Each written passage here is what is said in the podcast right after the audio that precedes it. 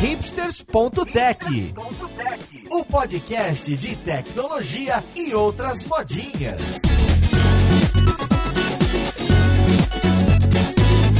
Olá, caríssimo ouvinte, seja bem-vindo a mais um episódio do seu podcast favorito. Meu nome é Paulo Silveira, esse é o hipsters.tech e hoje a gente vai falar de um tema que importa a todos que trabalham com tecnologia e não só com tecnologia. Hoje a gente vai falar da Lei Geral de Proteção de Dados, a LGPD, que vai entrar em vigor em 2020. Dessa vez parece que com certeza. Muita gente está com medo, está ansiosa, não sabe o que fazer. Vamos tentar resolver alguns dos problemas que podem aparecer. Então vamos lá, podcast, ver com quem que a gente vai conversar.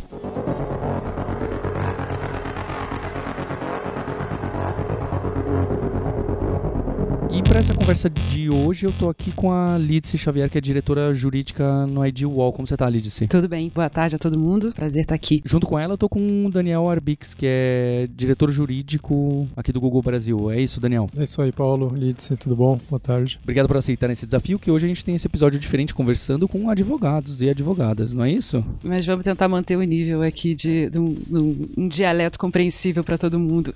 Eu, eu peguei esse episódio, eu cheguei até a coletar dúvidas entre colegas. Muita gente tem dúvida em relação LGPD. Então, antes da gente começar a falar dessa lei que vai entrar em vigor e que a gente precisa tomar uma série de, de cuidados nas empresas de tecnologia, eu queria saber por que, que ela nasceu. Então, por que, que a União Europeia tem a sua versão, né? Que eu acho que é uma das que deu origem a isso começar a acontecer no, nos outros países, nos outros lugares do mundo. Por que, que os Estados Unidos têm a sua? O que, que é o problema que ela tenta resolver? Olha, Paulo, a, a lei brasileira ela se espelhou muito na legislação europeia mais recente, mas antes disso já tinha na Europa um debate de mais de 20 anos aí com diretivas. Você mencionou a lei da Califórnia, tem no mapa mundi, se a gente for brincar de pintar os países, não sobram muitos que não têm alguma forma de proteção a dados pessoais. Já em vigor. Já em vigor, Já em vigor. mesmo na América Latina, Chile, Argentina, México, tem leis há muitos anos. E isso acontece principalmente porque as pessoas querem que haja transparência com relação a como os dados pessoais delas são utilizados, e aí não só por empresas, mas também pelo poder público, e querem ter segurança né, de que esses dados são ah, manuseados da forma correta, o tratamento e o descarte deles muitas vezes é feito de uma forma compreensível e cuidadosa e que, na medida do possível, querem ter controles sobre como esses uh, os dados delas são utilizados. Querem não só saber o que está acontecendo, mas também impedir que algumas coisas ocorram. É exatamente isso uh, que o Daniel falou e eu acho que o principal aí é o controle, né? Porque todo mundo sabe que os seus dados são utilizados, mas ninguém sabe por quem e nem exatamente como. Eu acho que a grande graça que essa lei traz é justamente dar um maior poder para o titular dos dados, seja de requerer explicações sobre isso, de ter suas dúvidas sanadas, e eu acho que dá uma transparência bem maior, né? Não acho que vai ser também exatamente uma tarefa tão simples quanto parece, mas com certeza aumenta as chances do titular de ter algum controle sobre o que fazem com seus dados pessoais, sejam sensíveis ou não, né? E isso é fundamental, né? pensando que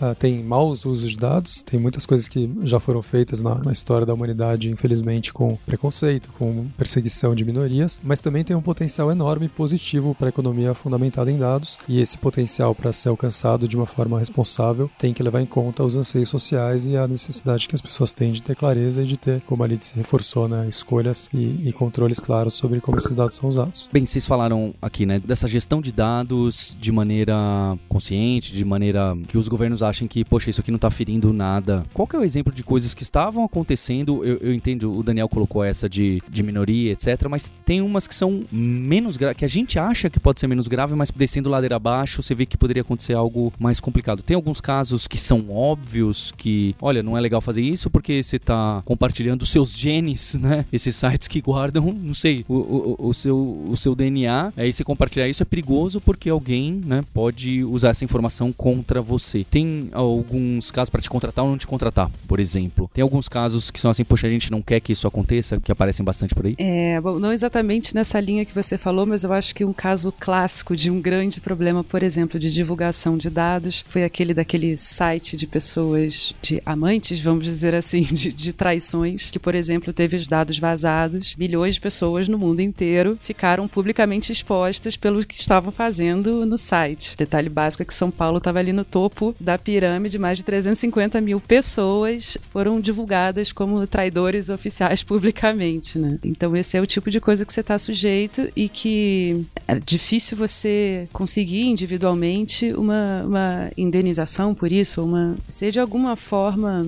de alguma forma recuperar esse dano. Exatamente, recuperar esse dano. É, eu acho que é um bom exemplo. Então, e eu acho que cai bem com a primeira dúvida que costuma aparecer, não é? Por exemplo, acho que na LGPD, eu li assim, na diagonal, totalmente por cima, tem essas classificações do que, que são dados pessoais, o que, que não são dados pessoais, separa a pessoa física da pessoa jurídica. Então a gente tem os dados pessoais, não é? Então a gente tem o um nome, e não vou nem entrar no quesito que tem menor de idade, né? Então a gente tem o nome, a idade e o endereço. Aqueles dados básicos que um cadastro, um formulário da internet aparece. Pela lei, o que, que eu sou obrigado agora a fazer com esses dados? Porque eu preciso ter o mesmo cuidado que eu tenho com o cartão de crédito, ter aquele monte de certificado, PCI compliance, assim, aquele monte de termo difícil, ou tem alguma coisa, olha, não, você só precisa o nome, isso não pode acontecer, isso pode acontecer, você só não pode compartilhar. Parece ficar bastante difícil a partir do momento que eu falo que o dado, que é o primeiro dado que eu tenho no meu sistema, que é o, o login, o nome, a data de nascimento e o CPF, não pode estar da maneira que está hoje em dia. O que que essa lei vai dizer que a gente pode e não pode? Olha, para as pessoas que são as titulares dos dados, então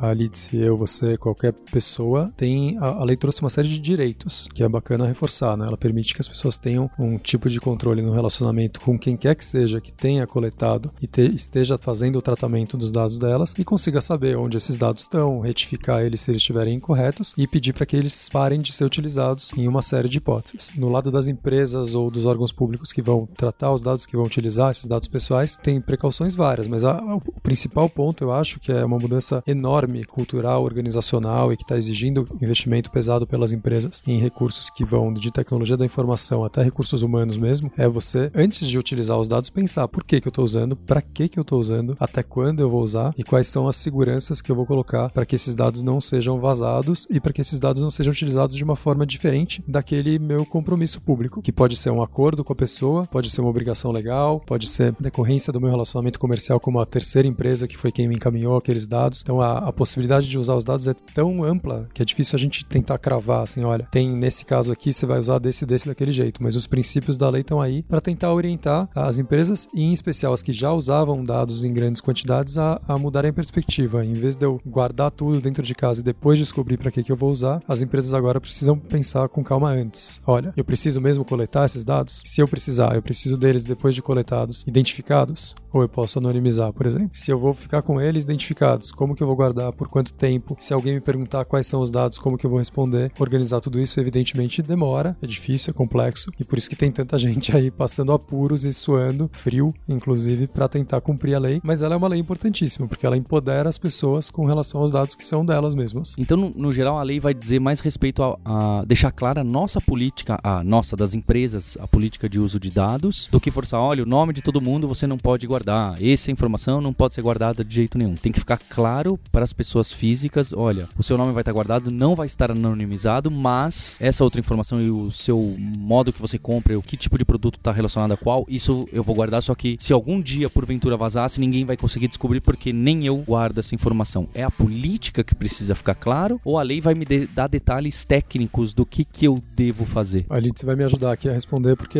ela vai ver a realidade de dentro da Edwall, a experiência dela de mercado que é, que é bem diferente da minha, mas acho que um, um ponto importante é que a lei não tentou amarrar ninguém, nem amarrar os modelos de negócio, nem amarrar o que as empresas vão fazer com os dados. A gente está engatinhando ainda enquanto a economia fundamentada em dados pode oferecer de benefício social. E, e, ninguém teve esse interesse, até o legislador foi cuidadoso de estabelecer princípios e relacionar essa lei com outras que garantem a liberdade econômica e garantem a liberdade de expressão, que muitas vezes utiliza os dados de terceiros, né, quando a gente se refere a uma outra pessoa. No fundo, eu estou falando sobre os outros. E nada disso deveria ser coibido. O que as empresas precisam fazer é garantir os direitos dos usuários e garantir que elas tenham uma governança sobre os dados pessoais adequada. E aí, vou dar um exemplo do que significa essa governança para o Google. Se a gente pode aprender sobre trânsito e beneficiar as pessoas que vão usar o Google Maps ou o Waze a chegarem mais rápido e a contribuírem menos para que haja engarrafamentos num grande centro urbano do Brasil, é importante que os dados sobre as pessoas que estão viajando de um lugar para o outro sejam lidados da forma correta e cuidadosa. Então, que quem usa o Google Maps saiba se os dados pessoais estão sendo utilizados e que a empresa empresa, se puder fazer uma análise, por exemplo, de rotas alternativas, anonimizando os dados, que ela faça isso, que ela minimize o tratamento de dados pessoais quando possível. E aí, no nosso caso, é super interessante, porque também há inovações que decorrem desse pensamento, dessa cultura de proteção a dados pessoais. A gente lançou há pouco tempo uma versão do Google Maps que é anônima. A pessoa consegue navegar é, e fazer a rota dela em qualquer modal, seja bicicleta, uma pessoa que é cadeirante, alguém a pé ou de carro, é, ou de transporte público, sem precisar se identificar, que é uma coisa que a empresa não tinha lançado antes e, e tem a ver com a gente ter investido os recursos, mas principalmente mudado a maneira de, de pensar e de refletir sobre privacidade. O que a lei traz, na verdade, é uma lista de princípios e de bases legais, né, que são argumentos para você poder manter ou capturar ou tratar de alguma forma esses dados. Então, esses princípios, na verdade, que não é de agora que existe alguma preocupação com a privacidade, como é, o Daniel falou lá no começo, tem já preocupações, resquícios disso desde a década de 60, 70, países como Alemanha, Suécia, por exemplo, e mesmo aqui no Brasil o Marco Civil já se preocupou com isso de alguma maneira. Pouco tempo atrás, por exemplo, os dados capturados por uma empresa X poderiam ser vendidos como potenciais consumidores para uma empresa Y, que ia atacar com seu marketing todas aquelas pessoas, recebendo informações que os próprios titulares não sabiam que podiam ser transferidos. Então, o Marco Civil, por exemplo, já vem de alguma forma preocupado com isso e buscando é, minimizar esse problema do ponto de vista do titular. A LGPD veio talvez um pouco mais precisa, buscando listar os princípios e as bases legais sobre as quais as pessoas podem, as, as empresas ou os, os controladores dos dados podem receber, tratar e manter esses dados sob seu controle, numa base de dados. É, então, acho que antigamente a mentalidade, assim, de um jeito bem, bem simples para explicar, acho que a gente podia dizer que antigamente a mentalidade era, ah, coleta isso tudo aí, depois a gente vê se faz o que, que faz com isso, se tem utilidade, o que, que a gente pode fazer com isso ou não. Tá, tava tudo ali guardado num, num banco de dados da empresa X. Hoje em dia, antes de fazer isso, captura tudo, guarda e tal, depois a gente vê qual uso faz, a própria captação, recebimento desse dado já deve ser é, estabelecido, já deve haver uma justificativa razoável com base na LGPD para você estar recebendo aquele dado pessoal. Então, você já tem que estar tá atrelado a uma determinada finalidade. Os dados que você está colhendo, por exemplo, eles já têm que ser adequados para aquela finalidade. Então, quer dizer, você, para determinadas atividades, basta você ter o nome da pessoa ou basta você ter o CPF da pessoa. Então, não justifica você ter o nome, o CPF, certidão de nascimento, certidão de casamento, comprovante de residência, antecedentes criminais. Então, assim, é,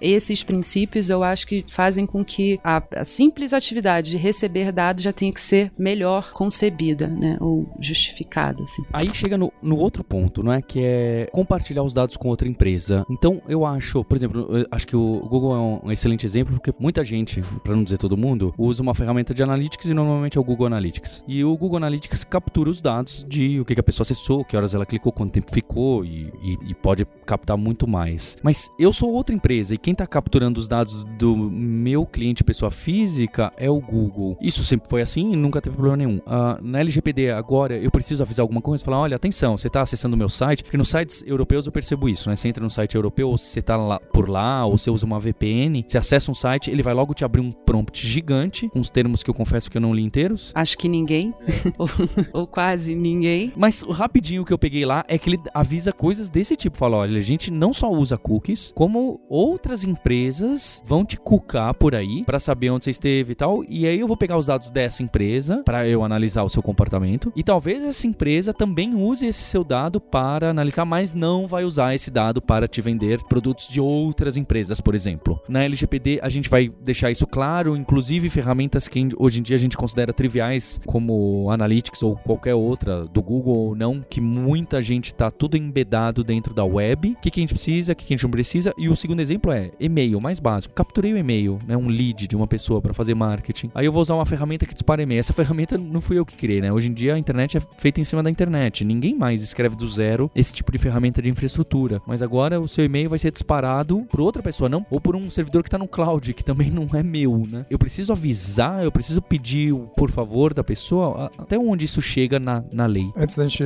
nossa conversa, eu tava falando com a Alice sobre um amigo em comum do Instituto de Tecnologia e Sociedade. E eles têm uma parceria que foi lançada recentemente, o CIPO, né, que é o Center for Information Policy Leadership, pesquisou e publicou exatamente sobre se você pode usar, se você tem legítimo interesse, que é o termo termo que a lei utiliza, né, para poder utilizar dados pessoais em algumas situações. E, e, os dois exemplos que você colocou, Paulo, são super interessantes, que são exatamente os que eles mobilizam nesse estudo. Então, o primeiro é de Web Analytics, de você conseguir identificar quem está navegando na sua página, e aí tem uma distinção entre o que é o correspondente ao caixa de uma loja física, conseguindo observar as pessoas e vendo em qual das, dos corredores ali, qual gôndola atrai mais atenção dos consumidores, que é um tipo de tratamento de dados, do cookie, que pode coletar outras coisas, ou até fazer com que o site saiba que aquela pessoa, aquele usuário que está navegando, tem outros interesses que ele que o cookie vai informar. Então, para a situação clássica de Web Analytics, de você só entender bem quem está acessando a sua página, se são mais pessoas de celular do que de computador desktop tradicional, se são pessoas vindas de uma região X ou Y, de onde a pessoa veio antes quando ela chegou no seu site. É, essas,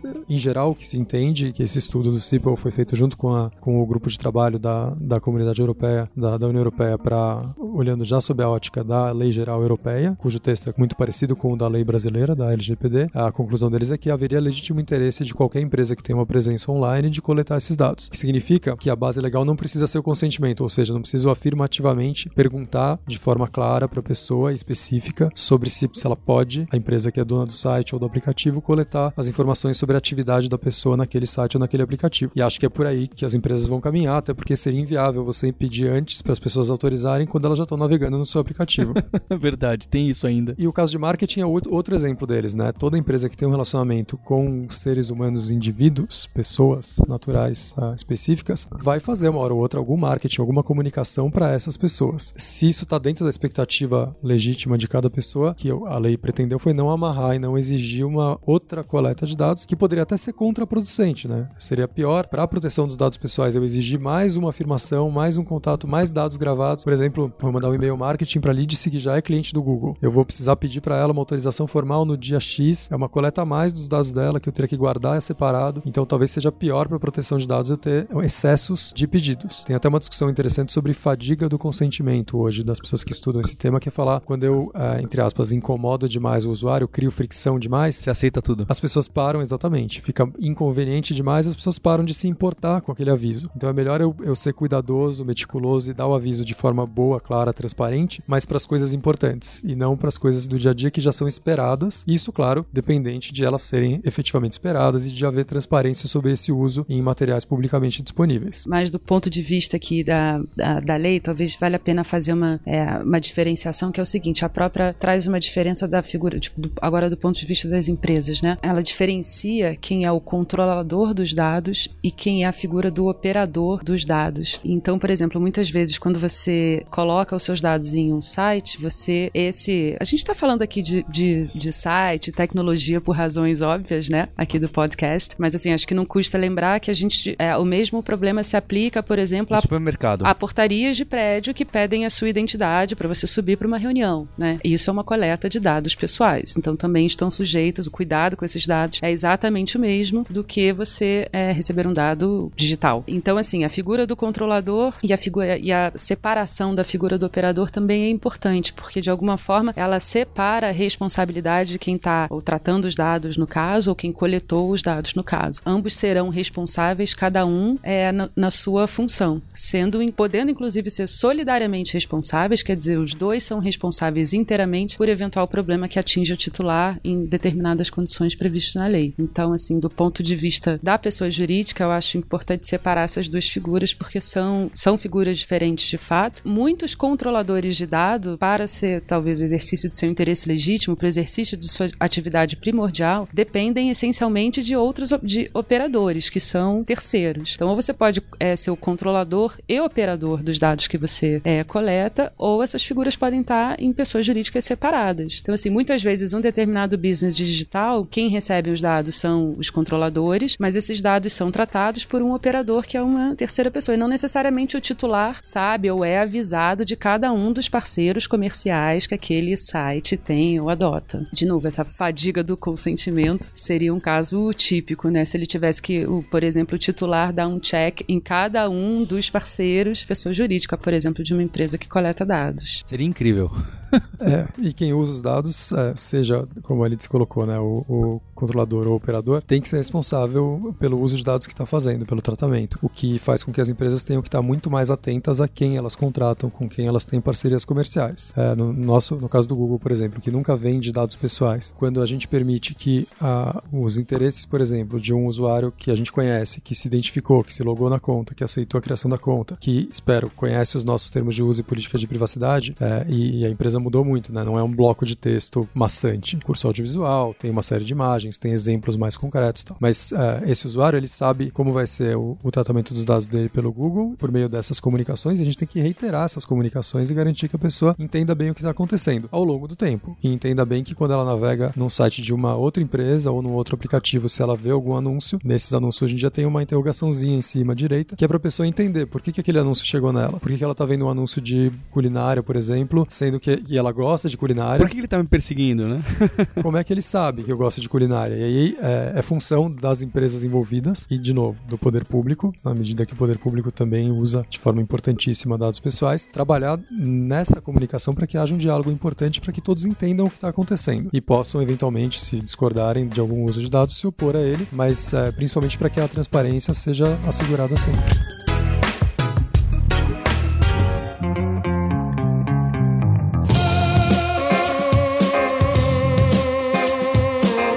Que é interessante entender, então, que o consentimento para uso de, de sites terceiros que a gente considera já clássico, que já é algo. Achei bacana essa visão de é legítimo esse uso, né? Já meio que acontece no mundo real e as pessoas estão habituadas a isso. Então, na web, no, nos outros meios eletrônicos também vai ser. Então, acho que isso pauta bastante como eles definiram as leis e como que isso vai implicar até futuras mudanças da. Desculpa te interromper, mas o ponto da LITS é importante, né? A, a lei brasileira se aplica a todos os setores, não só a internet. É, eu achei tão E a todos os portes de empresa. Ela falou do porteiro do prédio, mas imagina uma escola de natação que tem os dados sobre crianças, que são tratados especialmente na lei. Tem dados sensíveis, por exemplo, dados médicos das pessoas que nadam lá naquela escola. E não tem condições de ter uma estrutura gigante para uh, ah, informar de forma super detalhada todos os dados. Então, a Autoridade Nacional de Proteção de Dados, que ainda vai ser organizada e estruturada, vai ter que estar muito atenta a como que ela faz o, o trabalho inicial mais importante dela, na minha visão, no começo, que é educativo que é como atingir as pequenas e médias empresas do Brasil inteiro, como trabalhar com o setor público e com as grandes empresas, entendendo as dificuldades que são diferentes para cada um desses atores aí. Vai ser simples a implementação, ainda mais da fiscalização, né? Como eu falei um pouquinho antes, assim, algumas coisas justificam, dão base legal para uma empresa, por exemplo, coletar dados. O consentimento é apenas uma dessas bases legais. Existem outras tantas previstas em lei. Até, por exemplo, para você proteger a sua vida, isso é um é, argumento suficiente para você coletar, tratar dados ou divulgar. Então, ainda que em dado momento você perca, é, você como empresa, né, você perca o consentimento do titular, ou seja, se ele pediu informações para você, para que que os meus dados estão sendo usados, etc. Não gostou da resposta, fala, olha, eu estou aqui revogando o meu consentimento. Se você tiver de acordo com outras bases legais, você pode continuar fazendo o que você está fazendo, ou, ou é, coletando e tratando dados. Ou seja, você tem que informar informar ao titular: ok, eu entendi que você revogou o seu consentimento, porém eu ainda tenho a seguinte XYZ base legal para continuar tratando o seu dado. E eu vou deixar de tratar a data X quando a finalidade Y for concluída. Então, assim, o consentimento é super importante e é isso que a gente falou no começo. Ele acabou trazendo não só o consentimento, mas outros tantos direitos para o titular, né, que essa legislação trouxe. Mas eu acho que é válido lembrar que o consentimento é apenas das bases legais que a viabilizam o tratamento de dados. Então, ainda que você não tenha o consentimento ou que você já teve e perdeu, a, o tratamento de dados pode ser continuado, se houver outras bases legais para isso. Então, já que não precisa para esses casos básicos do marketing, de alguém operar o marketing e de capturar um terceiro capturar o analytics e tem um monte de outras ferramentas aí nessa nuvem. Onde que eu preciso do consentimento? Que nem lá na Europa que você entra e abre o pop-up gigante. O, o, o que que ele tá me pedindo ali? O que que eu, no Brasil, vou precisar tentar deixar claro? Olha, você tá entrando aqui, isso aqui eu vou fazer, hein? O que que é isso que eu tô pedindo? A gente não, não vai poder te dar uma resposta definitiva, Paulo, porque nós dois somos advogados. Tinha um professor meu que brincava, né? Que se isso fosse aconselhamento jurídico, viria junto uma fatura. então... E, vai, deixa... e, e, até arriscado, né? É. Então, é legal a gente falar, olha, esses casos são casos em que tipicamente se entende que o legítimo interesse é uma base legal suficiente para o tratamento. Os casos que você falou de Web Analytics e de marketing com quem você já tem um relacionamento comercial prévio. O prévio é importante. O prévio é importante. Aí, quando a gente fala de modelos, isso pode ser opt-in, e aí podemos discutir se é soft opt-in, aí é, é, talvez seja para uma outra conversa o detalhe disso. Mas uh, os casos, tem muitos casos que exigem consentimento que estão previstos na lei para uma série de atividades, por exemplo, o tratamento de dados pessoais sensíveis. Tem a lista do que são dados pessoais sensíveis que está na lei, é uma lista importante. E tem muitos casos em que a empresa vai ter mais de uma base legal para justificar o tratamento. Então, é, isso é comum para as empresas que têm uma presença online grande, que tem uma criação de conta. É o caso do Google, mas também é o caso, pensa de um, de um banco, por exemplo. Tem um, uma criação de conta que vai, vai envolver um contrato entre as partes e deve ter um consentimento. Pelo menos tem um acordo de vontade, uma formação de um contrato. Se não uma coleta de uma, uma caixinha de texto que a pessoa clica, alguma coisa. Normalmente é o que vem à mente quando a gente fala de consentimento na internet, que eu acho que é o seu exemplo do, do cookie, né? Aceita os cookies, ou você fecha a janela, ou você clica que aceita, alguma coisa assim. Mas quando as empresas têm esse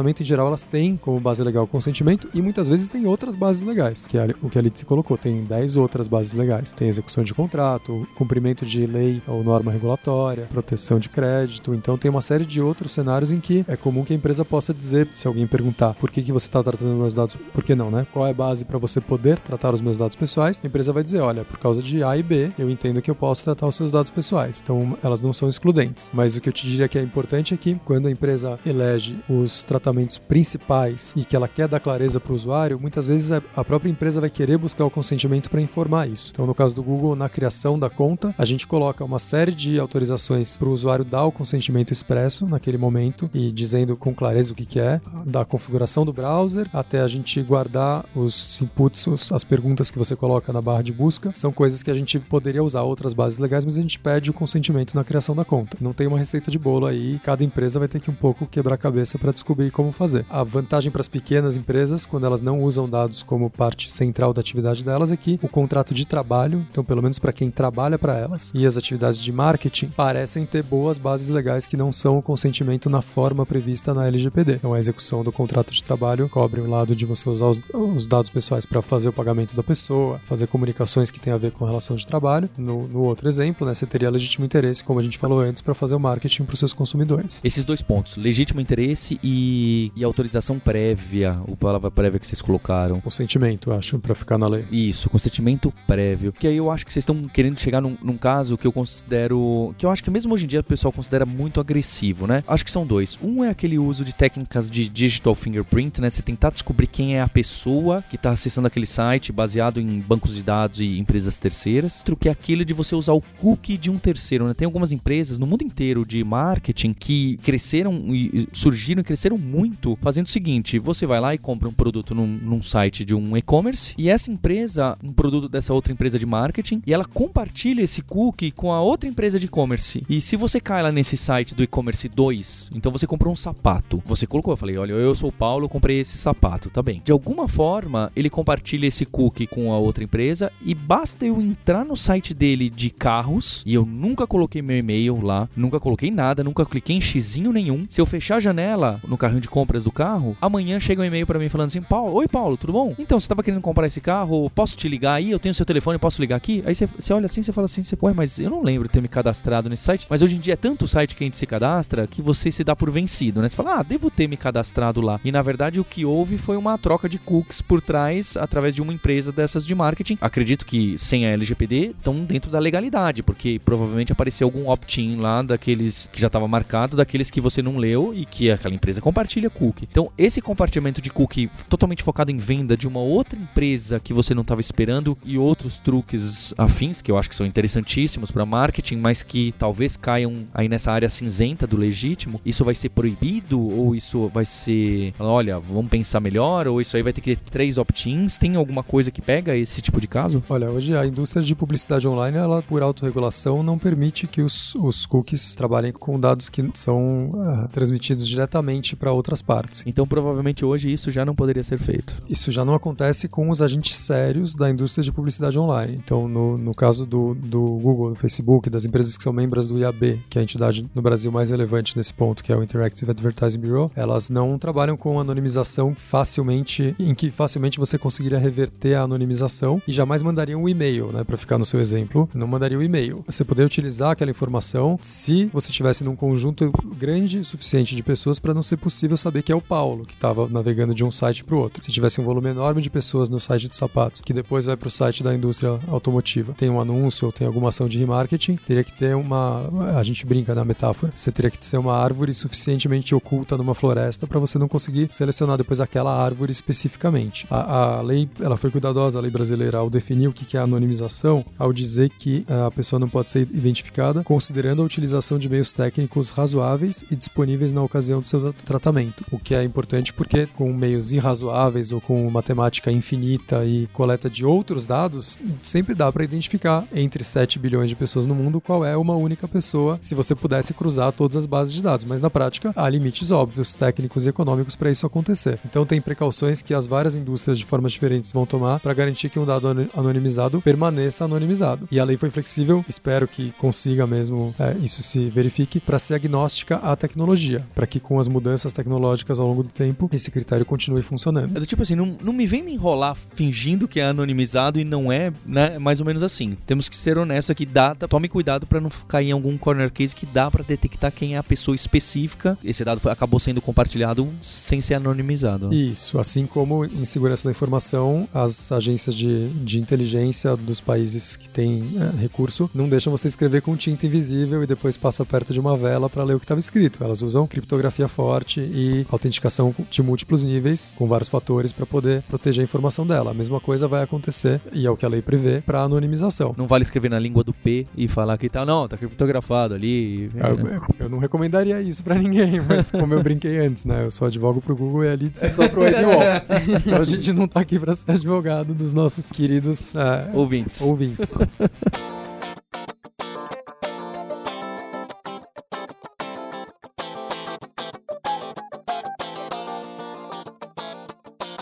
Eu acho que outro tópico importante é isso da portabilidade dos dados, download e esse ownership, né? Quem é o dono dos dados que vocês já colocaram. Tem alguma coisa, eu vou fazer o download dos meus dados, então acho que essa é uma preocupação que as empresas têm, porque é, de alguma forma precisar de implementação. Eu posso, de alguma forma, toda pessoa física vai poder baixar os dados que foram gerados naquele, naquele serviço. E talvez para as empresas implementarem isso não seja trivial, com certeza não é trivial, ainda mais para as menores. Isso está na lei, você é obrigado.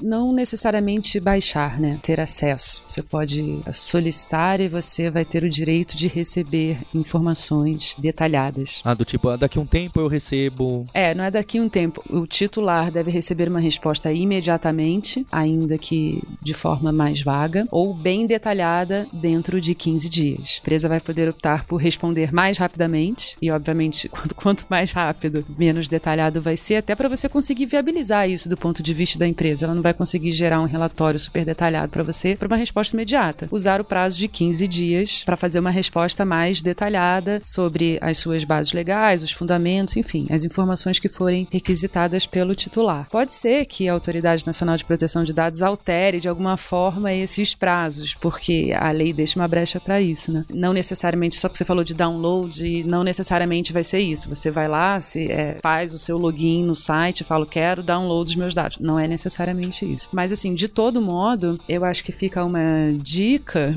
não é, o Daniel bem disse, não é uma, uma resposta jurídica, não estamos aqui advogando para ninguém, mas acho que o que me parece logicamente um resultado que a gente pode obter aqui dessa lei é, é preciso organização no tratamento dos dados ou na sua base de dados, porque a qualquer momento você vai ter, a, né, do ponto de vista da empresa, você vai ter que explicar quem, o que e como você está fazendo. Então, assim, se tem alguma dica que pode ser dada, e isso tem que ser qualquer tratamento de dados, qualquer coleta de dados, ela deve passar a ser extremamente organizada, porque você vai ser sim obrigado em algum momento, basta um titular querer, por exemplo, pinpoint a pensar uma determinada informação da sua base de dados e prestar essa informação para um determinado titular que resolveu pedir essa informação. Então, se você não tem uma base de dados, por exemplo, muito bem mapeada, isso com certeza vai gerar um problema para você, seja não atingindo, não conseguindo dar a resposta adequada é no prazo de 15 dias, por exemplo, que vai ocasionar um desrespeito a um direito do titular e possivelmente uma indenização, né? A empresa vai receber uma sanção. Então, assim, mais do que ter essas bases de dados gigantes, agora passou a ser fundamental o controle e a organização dessa base de dados que, by the way, é frequente ou tão óbvio quanto a gente imaginava, né? Porque a gente acha que no mundo da tecnologia você aperta um botão e sai tudo listado organizadamente. Não necessariamente é assim. Parece ser redundante, mas não é. Que a base de dados deve ser bem organizada e que a empresa deve ser capaz de identificar dado dentre aqueles milhões que ela tem e, inclusive, eliminá-lo, se for esse o pedido do titular e, não, e a empresa não tiver outra base legal. Por exemplo, o titular pode dizer apague os meus dados. Então, a sua tecnologia tem que ser é, boa o suficiente para você ter uma, um, um banco de dados organizado e você ser capaz de deletar ou excluir dados, se assim for requerido pelo titular. O que também parece óbvio, mas não é tanto assim na prática. Né? E acho que sobre portabilidade é, é legal comentar que o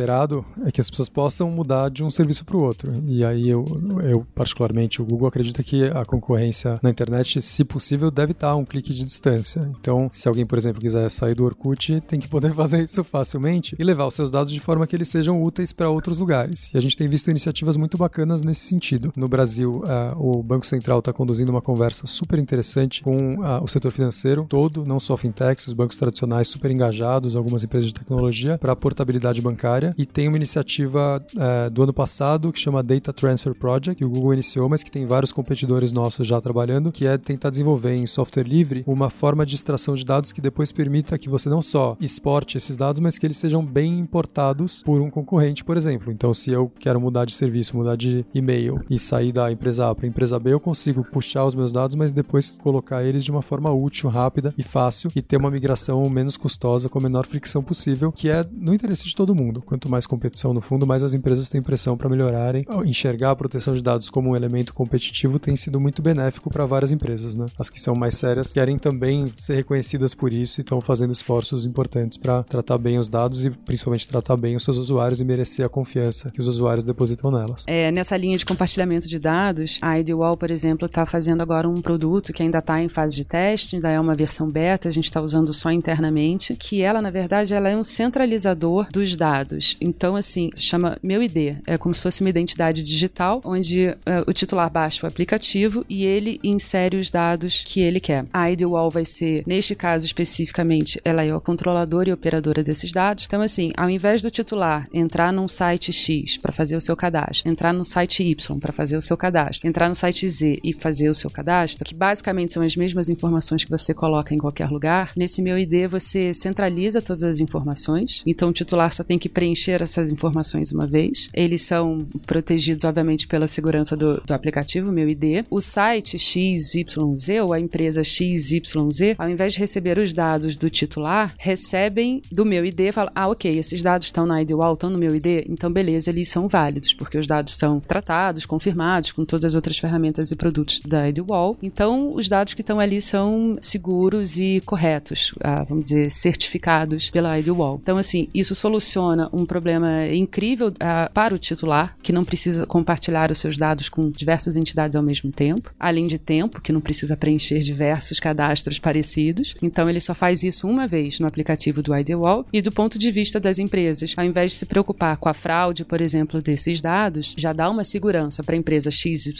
que esses dados estando no meu ID, eles já foram devidamente verificados e certificados pela ID Wall, pelo meu ID. Então isso é um produto super interessante que facilita que a vida de todo mundo, do ponto de vista das empresas, porque é incrível a quantidade de fraudes que acontecem nesse universo, né? Do próprio titular, que ao invés de compartilhar os seus dados com dezenas de pessoas, está compartilhando com uma só. Ele consegue visualizar quais são os dados deles que estão salvos ali, ele consegue escolher o que ele quer compartilhar com o outro ou não, e ele sabe exatamente quem teve acesso àquele dado ou não, isso tudo pelo aplicativo. Para você ter uma ideia, a gente está numa versão beta desse, desse produto e a gente teve que colocar nas lojas e tal, só para facilitar o, download. A gente está fazendo uso interno, basicamente. Tem um projeto piloto, vamos dizer assim. E organicamente ele já teve mais de 7 mil downloads, sem absolutamente ninguém falar sobre ele em mídia ou marketing ou nada do tipo, porque a gente ainda está é, desenvolvendo. Mas para você ver qual é a relevância que as pessoas estão dando para isso, tanto do né, o titular quanto das próprias empresas, que eu acho que é um vácuo aí enorme no mercado de segurança digital, que eu acho que a Ideal vem muito acertadamente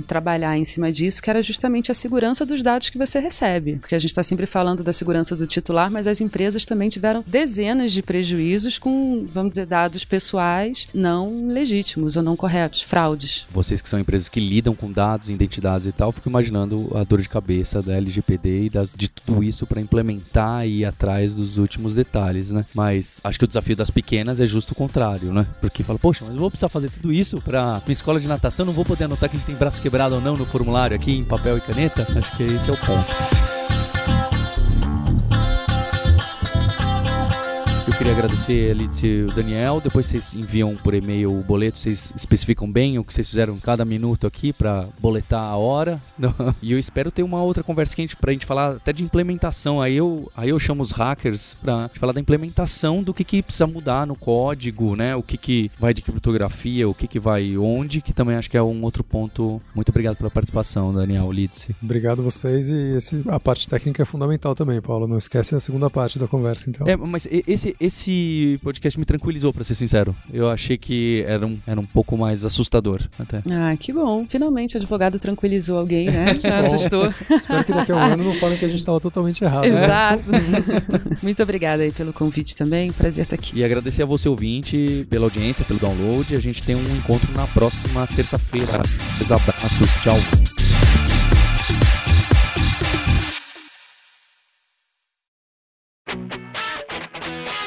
Você ouviu o hipsters.tech, produção e oferecimento alura.com.br, cursos online de tecnologia e Kaelon, ensino e inovação. Edição Radiofobia, podcast e multimídia.